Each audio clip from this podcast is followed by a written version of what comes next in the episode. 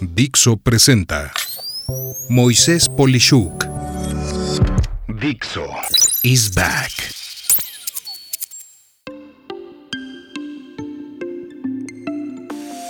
Amigas, amigos, un gusto estar con ustedes el día de hoy en el podcast con un líder definitivamente en el mundo de los negocios.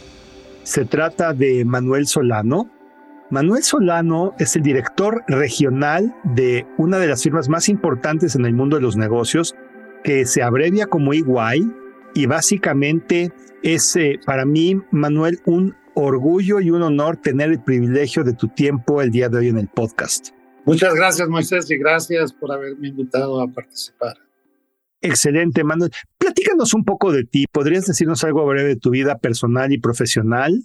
Para comenzar, eh, soy costarricense, eh, entonces eso normal. Casi toda la gente piensa que soy mexicano, pero, soy, soy eh, de Costa Rica. Tengo muchos años de, trabajar en México desde, desde 1994, casi que con el inicio de NAFTA eh, llegué a México en un México que era pues muy distinto al México de hoy, ¿no? Era, nunca se me olvida porque cuando yo llegué a México, era la primera vez que el país estaba internacionalizando, ¿no? Era un país que tradicionalmente la economía era bastante cerrada, entonces eh, tuve la oportunidad de, trabajar con, con, muchas empresas mexicanas donde comenzaban a expandirse en el resto de, Latinoamérica, en Estados Unidos, y a la vez me tocó participar mucho con pues, eh, eh, empresas extranjeras que que veían eh, a México como un país estratégico y,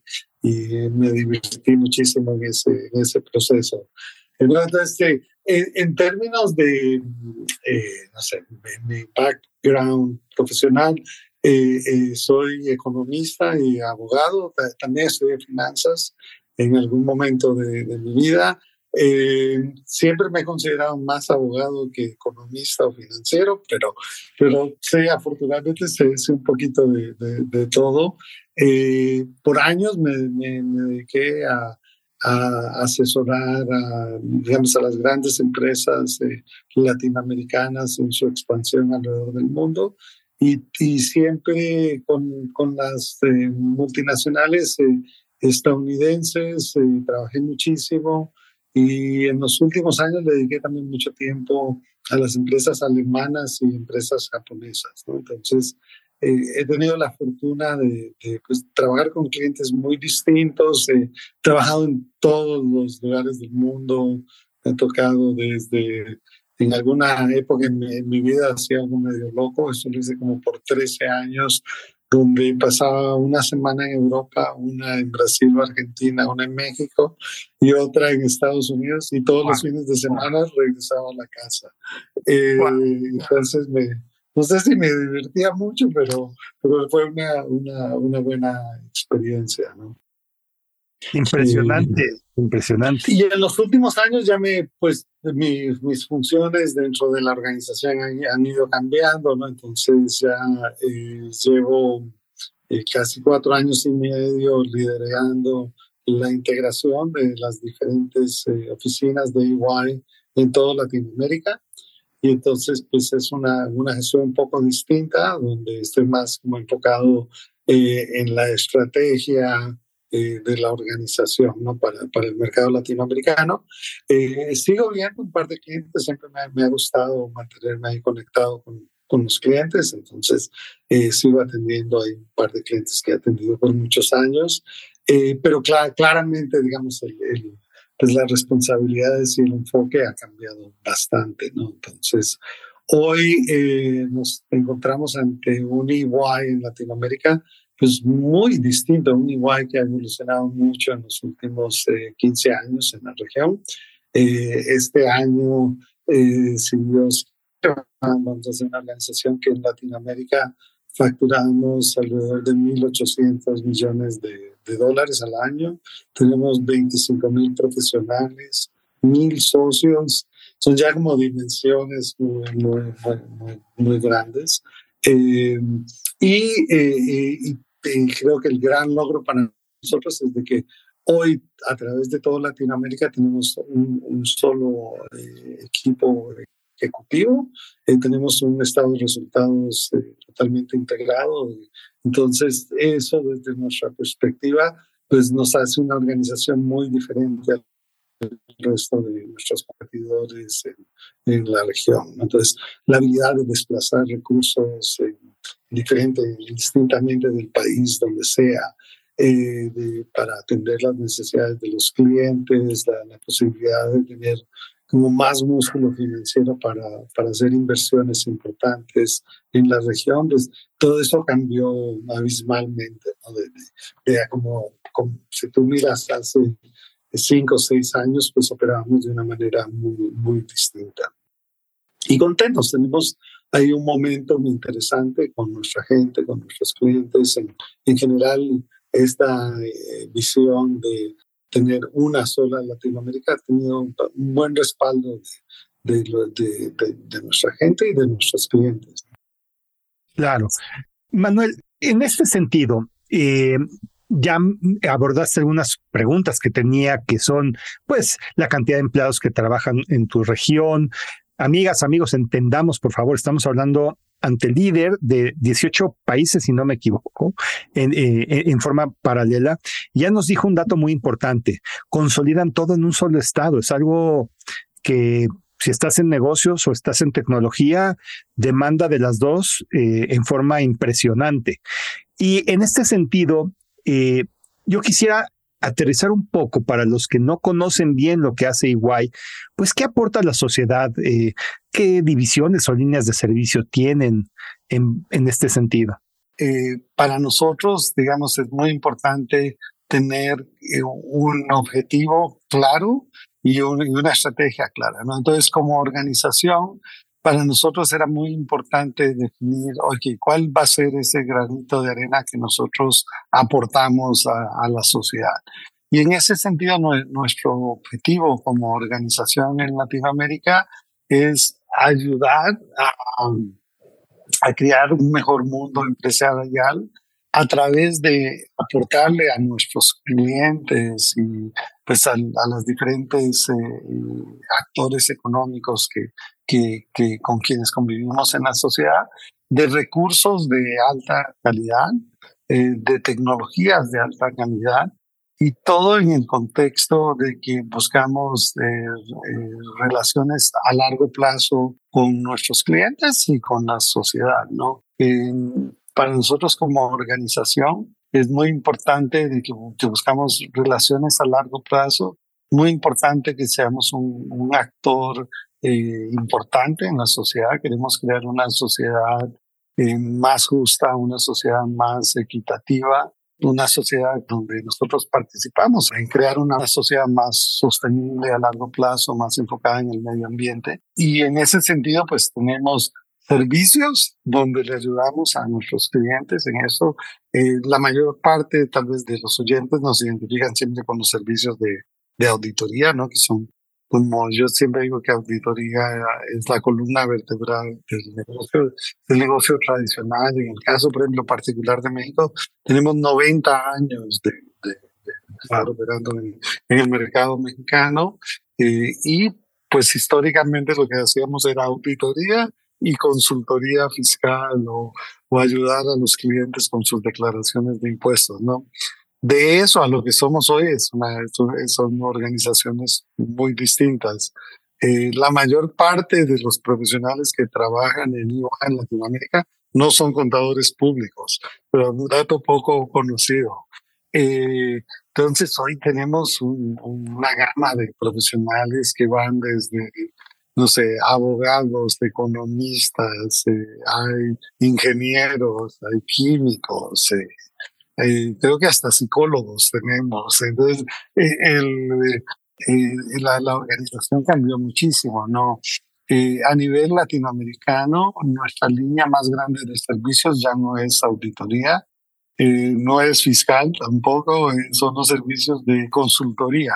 Y en, pues, en los servicios de consultoría digo más, consultoría de negocios y, y todo lo que es tecnología. ¿no? El, negocio de tecnología para nosotros hoy es importantísimo. Si más no recuerdo, tenemos alrededor de 4.000 profesionales solo enfocados en dar servicios de, de tecnología, ¿no? Entonces, es una organización muy distinta a la que uno antes eh, conocía. Hemos, eh, eh, por ejemplo, una parte importante de nuestro negocio está enfocado en soluciones que soluciones que muchas hoy están enfocadas en ayudarle a los clientes a cómo vender más, cómo captar más mercado, muy distinto al rol tradicional histórico donde nosotros analizábamos los negocios después de que habían sucedido, ¿no? Hoy estamos en, pues en el front line ayudando al cliente a, a, ganar más mercado, a vender más, ser más eficiente, ¿no? Entonces, sí cambió mucho esa, esa, esa, esa perspectiva. Ahora, como reto, toda organización del, tamaño de nuestra, pues sí, un, poco eh, eh, siempre es cómo, cómo, cómo mantenemos ese ADN que nos hizo tan exitosos, ¿no? Cómo mantenemos ese, eh, la parte humana de la organización. Eh, yo creo que es uno de los grandes retos, ¿no? Si a mí me preguntas eh, qué hace EY diferente, yo casi que te lo recibo en dos factores. Es, pues, primero que todo, una organización muy horizontal, muy enfocada en nuestra gente. Para nosotros, eh, que nuestra gente sea exitosa, que nuestra gente encuentre su horizonte, es muy importante y, muchos lo van a hacer en nuestra organización. Y si no, ayudarlos a que si no va a ser en esta organización, puede ser en otra, pero que su experiencia, sus, eh, años en EY sean años que, que llegan a ser una parte de, de quién, quién es uno, ¿no? Y que nunca lo olviden. Entonces, eso es algo muy, muy, pero muy importante.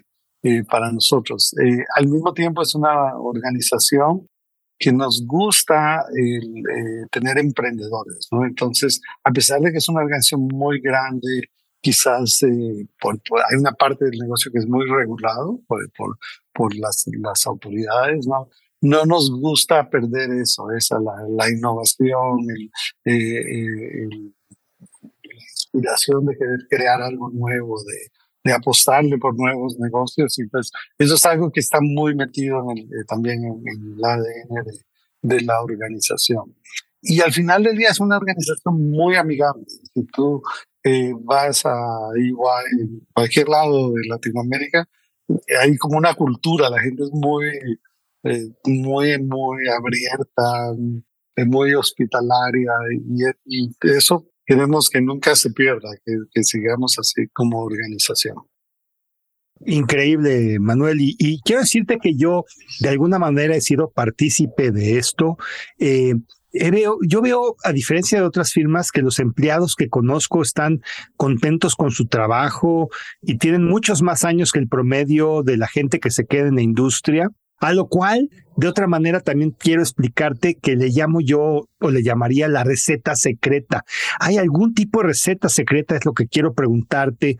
Y me refiero a una mezcla de gente con procesos, con tecnología muy bien balanceada, que habla de pues la capacidad de poder tener un balance óptimo en la capacidad de ejecución, en el tipo de persona que lo hace y en la tecnología que se usa. Entonces, si pudiéramos entrar en estos dos temas, lo que le llamo la receta secreta, ¿qué, es esta receta secreta?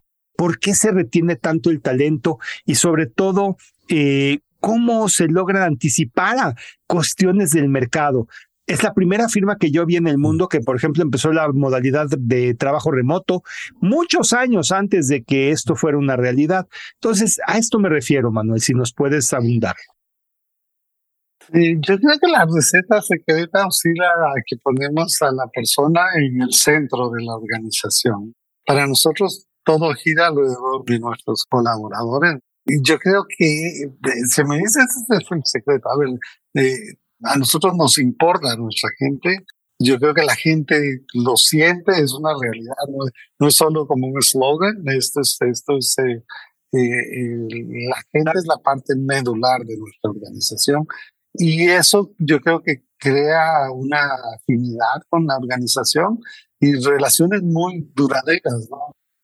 En general, yo te diría, eh, es raro la gente que, quien se quiere ir de la organización, ah, como, como, como en toda organización y de todas las personas, va a haber momentos que les nacen, salen oportunidades muy interesantes en otro lugar y parte del proceso de ir evolucionando y la gente las tomará. Pero eh, lo mismo nos sucede a la hora de atraer talento. Es, para nosotros es relativamente sencillo atraer talento. Afortunadamente, yo creo que eso, eso siempre ha sido un pilar de la, de la organización y darle esa experiencia a la gente para que crezca y, y sea algo divertido. ¿no? Yo, yo a, mí, me gusta mucho involucrarme en el proceso de, de, reclutamiento. Entonces, yo siempre a la gente les digo, el secreto de, para hacer un, un, tener una carrera exitosa profesionalmente, yo digo pues, encuentra algo que te guste hacer y hazlo con gente que te guste eh, hacerlo, ¿no?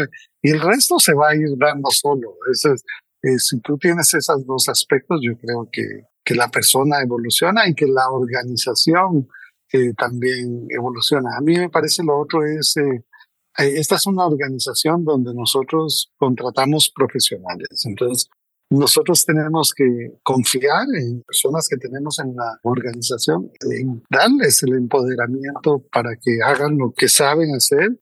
Y yo creo que si tú haces esas dos cosas, funciona. no sé cómo, pero la magia funciona. Eh, no, no es una organización que tiene activos, o, no, es una organización de personas. Entonces, el secreto es atraer el personal correcto, capacitarlo y darles libertad de actuar. Y, nuestra experiencia ha sido positiva. Son gentes comprometidas con la organización, con los clientes, con la sociedad, gente que quiere hacer bien. Claro. Siento que también hay un componente, y corrígeme por favor, que tiene que ver con tecnología.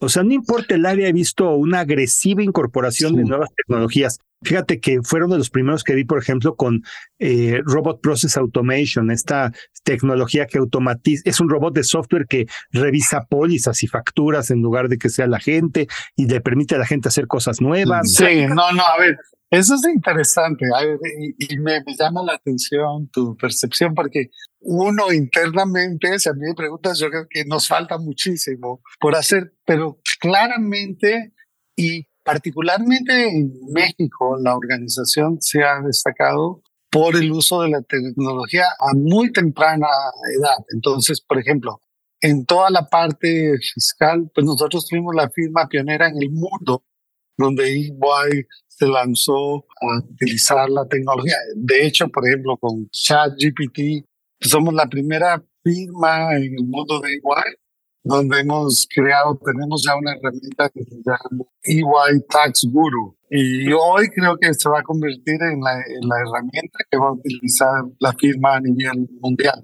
Eh, en nómina fuimos también pioneros en eso y hoy la, la herramienta que usa igual en todo el mundo fue creada en México por el equipo de Tax Technology de, de, México.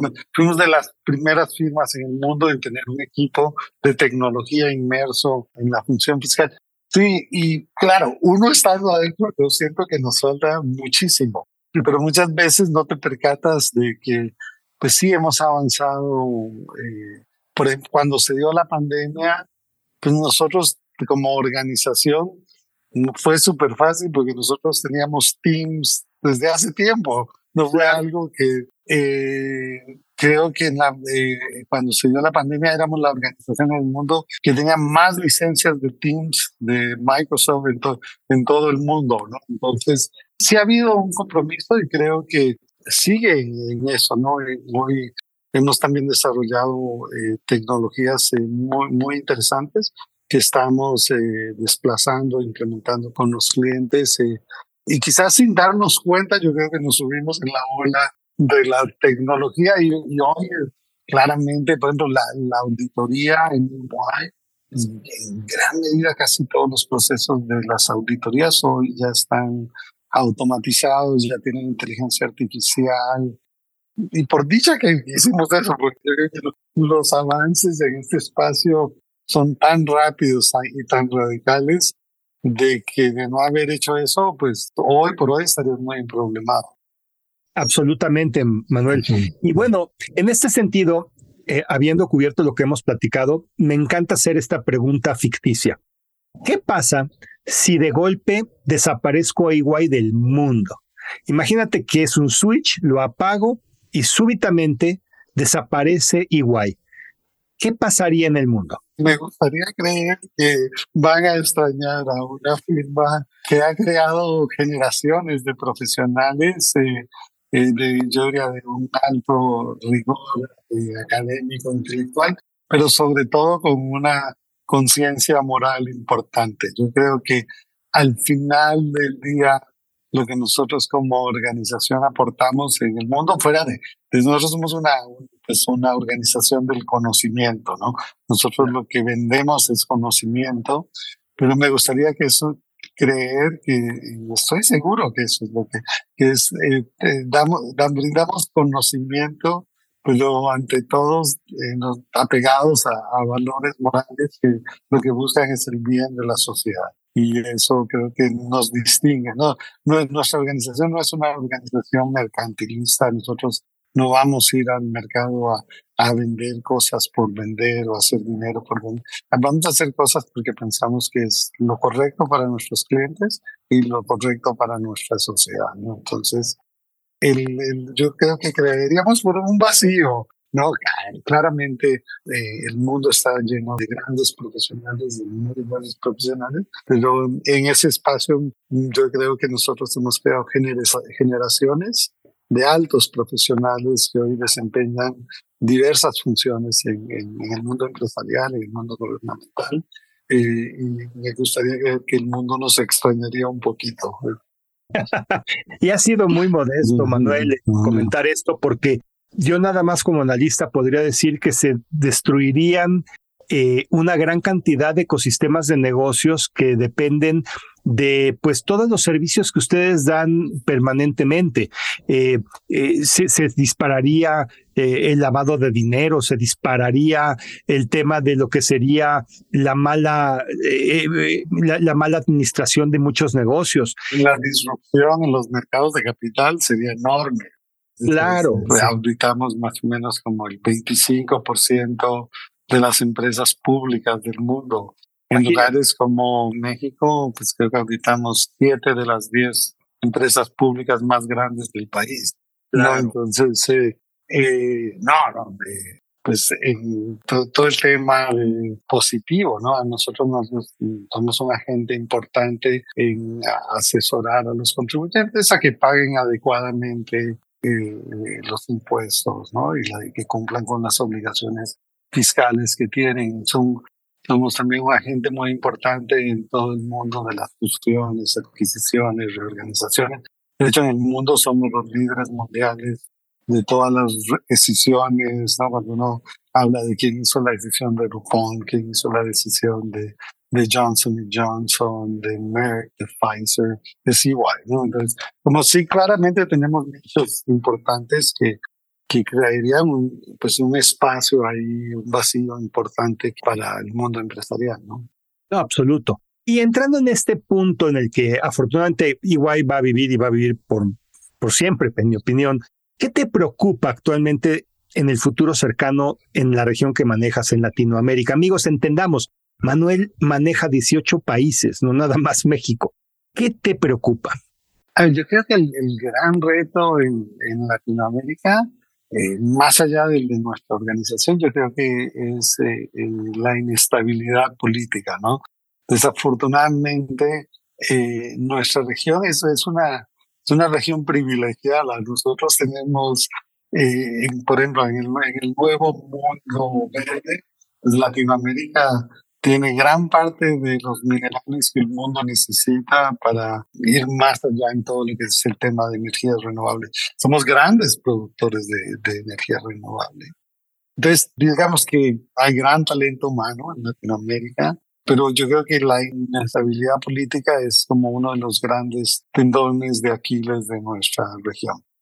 En ese mundo, para una organización como la nuestra, pues nosotros en gran medida lo que hacemos es ayudarle a los clientes a navegar en este un poco, no sé, mundo un poco inestable, a veces impredecible.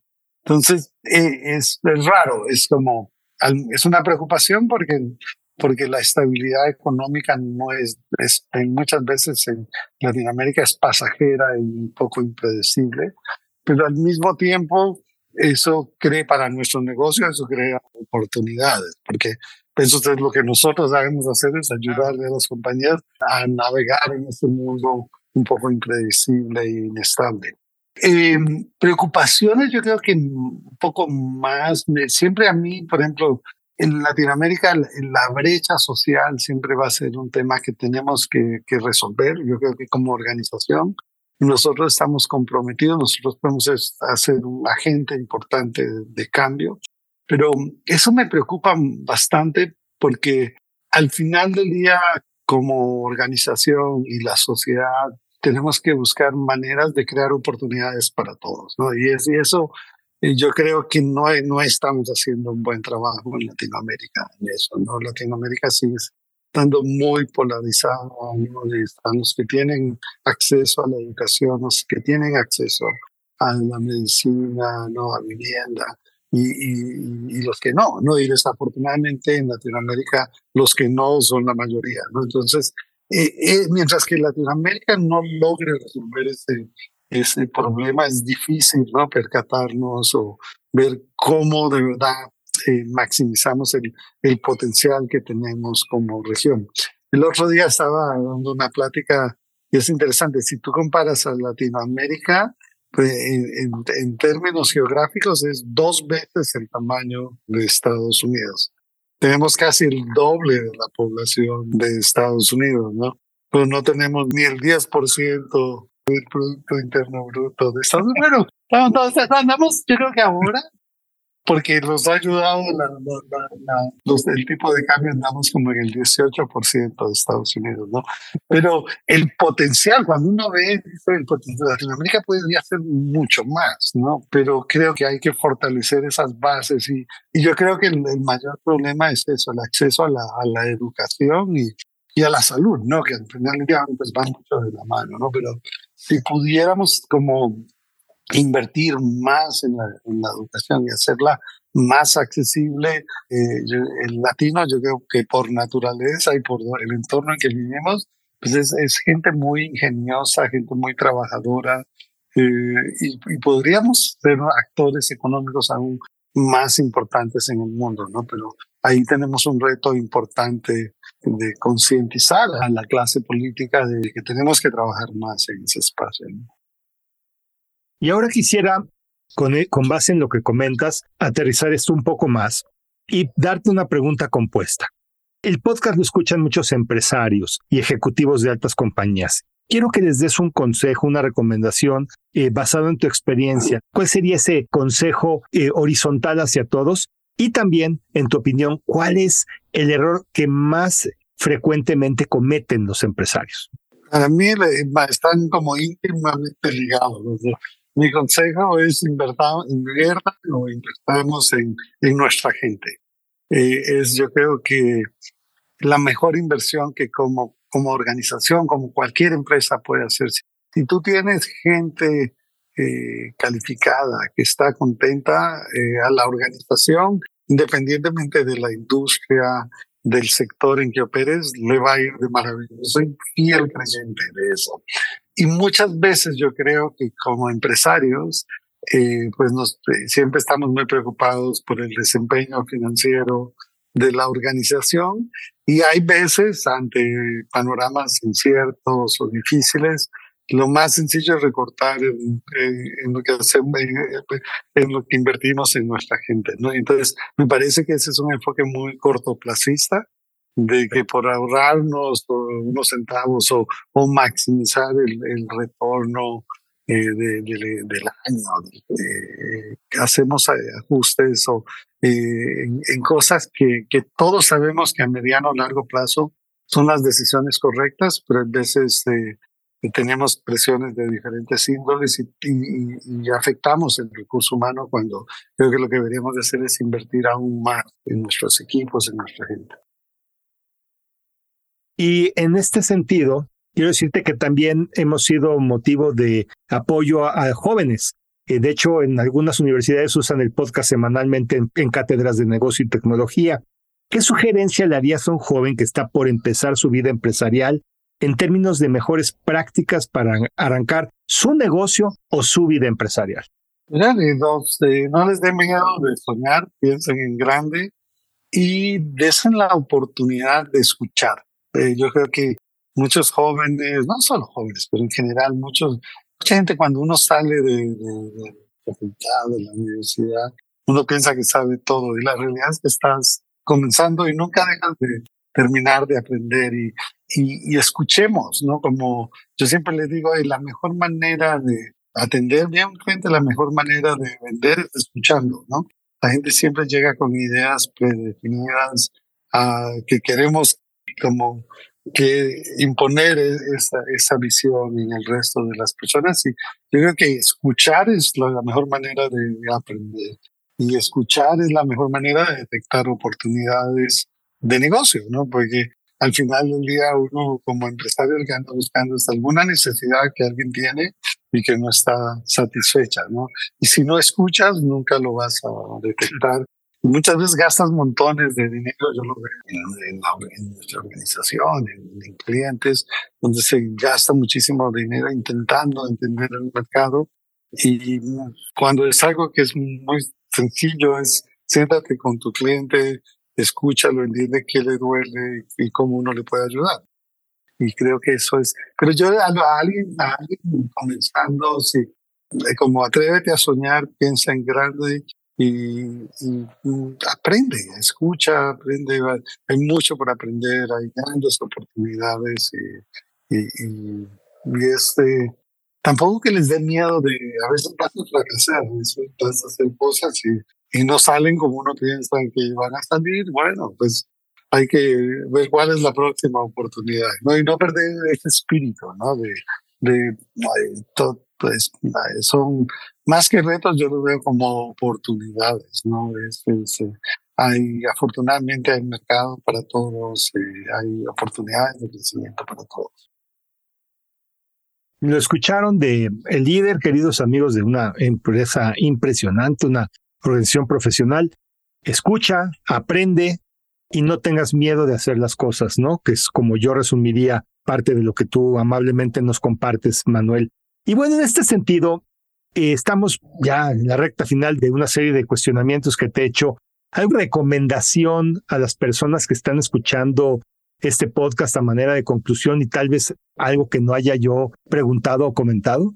Yo creo que como para los oyentes para mí, no sé, que eh, si uno quiere ser un profesional, un, empresario exitoso, lo que tienes que tener claro es, ok, ¿cuál, ¿qué es lo que yo ando buscando? ¿Cuál es mi objetivo? ¿no? Entonces, muchas veces nos aventamos a, al día a día y no reflexionamos un poco hacia dónde quiero ir yo, ¿no? ¿Qué es lo que yo ando buscando? ¿Es vivir el día a día o de verdad tengo un fin final que ando buscando. Entonces, tengo que tener claro eso, cuáles son esos objetivos, qué tipo de profesional, qué tipo de, empresario quiero ser yo, ¿no? Y cuál va a ser de esa huella que quiero dejar en la, en la sociedad, en la humanidad.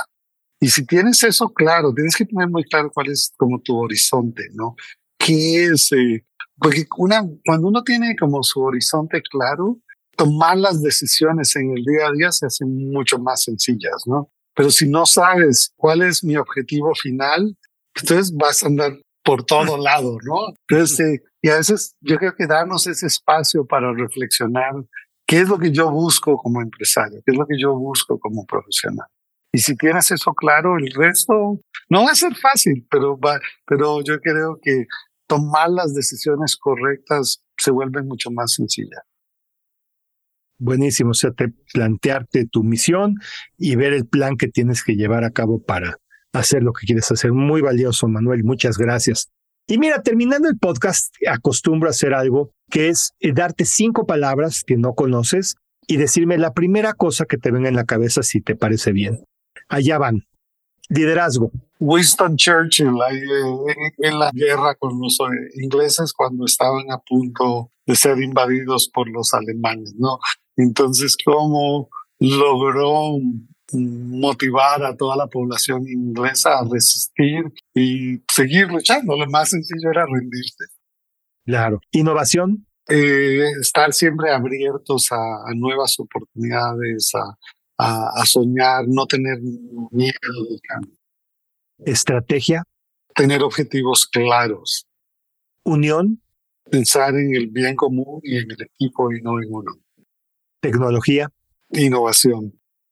Amigas, amigos, ni más ni menos que puedo decir, he estado enfrente de muchas personalidades, he aprendido mucho, Manuel, pero sobre todo quiero decirte la humildad con la que tú expresas tanto conocimiento y la forma tan clara en la que tú te refieres a los conceptos que no son tan fáciles. Para mí es un aprendizaje que, vamos, va a ser valioso en mi vida personal, profesional y por supuesto estoy seguro que a los escuchas del podcast les has abierto una ventana de posibilidades prácticas, fáciles, ejecutables, como lo es literalmente cualquier servicio de tu propia firma. Verdaderamente muchas gracias Manuel por la oportunidad, gracias por este espacio, gracias por tu tiempo. Y bueno, no me queda más que decir que en el punto en el que estoy, me quedo con un grato sabor de boca de que una firma como EY balancea óptimamente a su gente, sus procesos y su tecnología y con base en esto puede dar el mayor desempeño posible. Muchas gracias. Gracias a ti, Moisés, y gracias a, todos los oyentes. Eh, eh, aquí nos tienen para lo que, en lo que podamos ayudar. Siempre van a encontrar a mi persona y a la organización dispuestos a colaborar. Muchas gracias, Moisés. Gracias a ti, Manuel. Soy Moisés Polishuk y agradezco que me hayas escuchado. Hasta la próxima. Dixo is back.